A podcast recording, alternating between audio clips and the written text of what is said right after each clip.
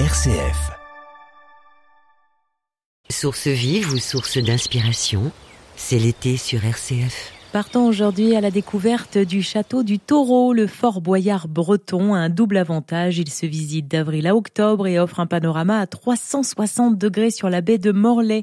Pour nous en parler, Émilie Kemener est avec nous. Bonjour Émilie. Bonjour. Vous êtes responsable d'exploitation du château du Taureau. Je précise que ce château-là est un véritable fort à la mer et aussi un très très beau voyage au cœur de l'histoire. Est-ce que vous pouvez justement nous plonger dans cette histoire? Oui, bien sûr. Le fort du château du Taureau, c'est un fort euh, tout d'abord construit par les habitants de Morlaix pour protéger la ville euh, des pillages anglais. On attribue souvent sa construction à Vauban, mais en, en réalité, Vauban l'a restauré, agrandi. Le premier fort, ce sont vraiment les Morlaisiens euh, qui l'ont construit pour défendre leur baie. Euh, en 1660, Louis XIV va le réquisitionner auprès des habitants de Morlaix pour euh, cette fois-ci qu'il intègre un système de défense pour protéger le littoral français. Et il va demander à ce moment-là à Vauban de l'agrandir, lui donner une dimension autre, puisque ce n'est plus seulement Morlaix qu'on va défendre, mais la France. Et Vauban va l'agrandir et lui donner sa dimension actuelle. C'est le fort Vauban, quelque part, que découvrent nos visiteurs aujourd'hui. Et plus tard, il va devenir une prison, puis une maison de vacances et enfin une école de voile euh, dans les années 60-80 euh, pour après tomber à l'abandon et enfin être euh, restauré dans les années 2000 et rouvert au public. Aujourd'hui, comment on y accède? Alors uniquement euh, en bateau. Alors après tout type de bateau, la, la formule la plus couramment proposée, euh, c'est au départ de Carantec et de Plouganou via une vedette à passagers, donc vraiment un petit bateau de croisière, on va dire. Mais les personnes qui disposent de leur propre bateau de plaisance ou qui veulent louer ou qui ont leur propre kayak ou paddle peuvent aussi accéder euh, au château du Taureau via un calendrier spécifique. Donc vous dites qu'on profite quand même aussi d'une excursion en mer et on est ensuite dans ce fort. Qu'est-ce que l'on découvre une fois à l'intérieur? Alors on découvre d'abord l'histoire du château du Taureau parce que toute visite au château du Taureau départ euh, par une introduction euh, historique qui est apportée par quelqu'un de notre équipe, une introduction assez courte parce que le but c'est de proposer vraiment à nos visiteurs un juste équilibre entre la découverte de l'histoire du lieu et ensuite leur laisser la possibilité de découvrir euh, chacun, parcourir les lieux à leur rythme. C'est une introduction qui est particulièrement vivante et qui se fait en direct, c'est-à-dire que c'est vraiment quelqu'un de notre équipe qui partage cette histoire et avec un commentaire qui lui est propre. Il n'y a pas de commentaire appris par cœur au château du Taureau, chacun a sa patte, ce qui permet à des visiteurs d'ailleurs qui viennent euh, plusieurs fois au cours de la saison, de toujours apprendre euh, une nouvelle anecdote à chaque visite du château du Taureau. Et puis après, il y a ce fameux temps libre où chacun peut découvrir euh, le fort à son rythme. Il y a des cartels qui sont là pour compléter les explications de la guide, pour apporter aussi beaucoup d'anecdotes. On a aussi installé des jeux géants dans les anciennes cellules pour qu'il y ait un côté ludique dans le fort. Et puis après, il y a des outils de médiation qui sont proposés. Je pense notamment au livret Mission Tour française pour les jeunes enfants. Ça leur permet vraiment de parcourir les lieux, de découvrir une formule magique et de faire en sorte que ce jour-là, en tout cas, la tour française ne s'effondre pas.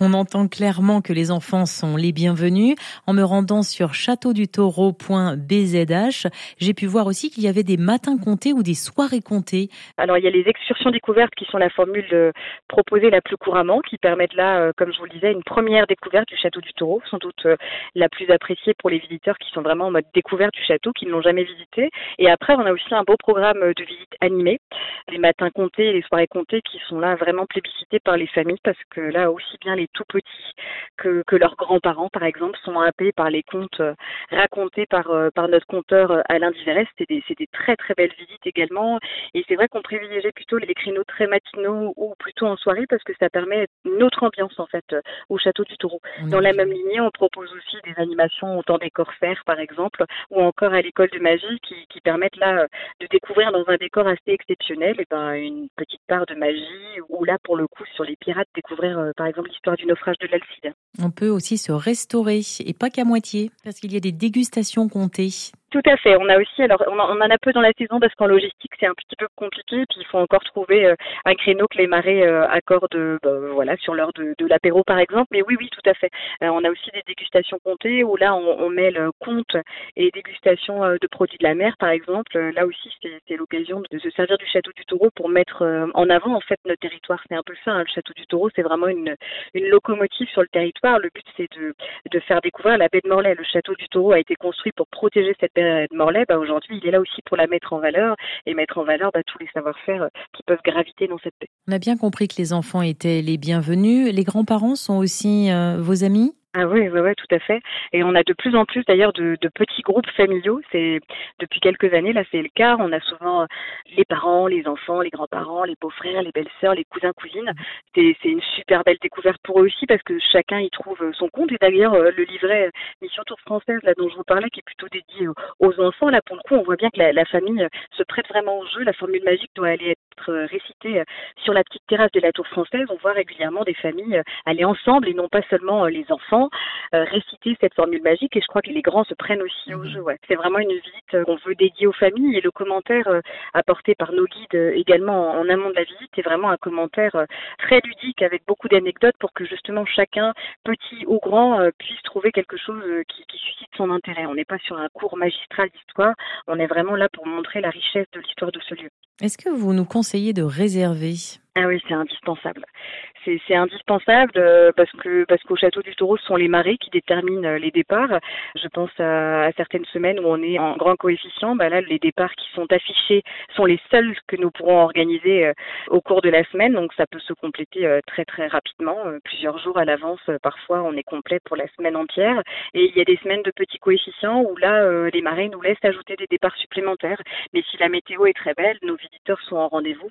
On a la chance d'avoir une visite qui est plutôt plébiscitée euh, sur les différents moteurs à vie. Donc euh, forcément, les visiteurs se font nombreux et si on souhaite y participer, la réservation est indispensable. Et la réservation peut aussi se faire sur votre site châteaudutaureau.bzh. On peut réserver, on peut avoir des informations très précises sur tous les éléments que vous venez de nous offrir.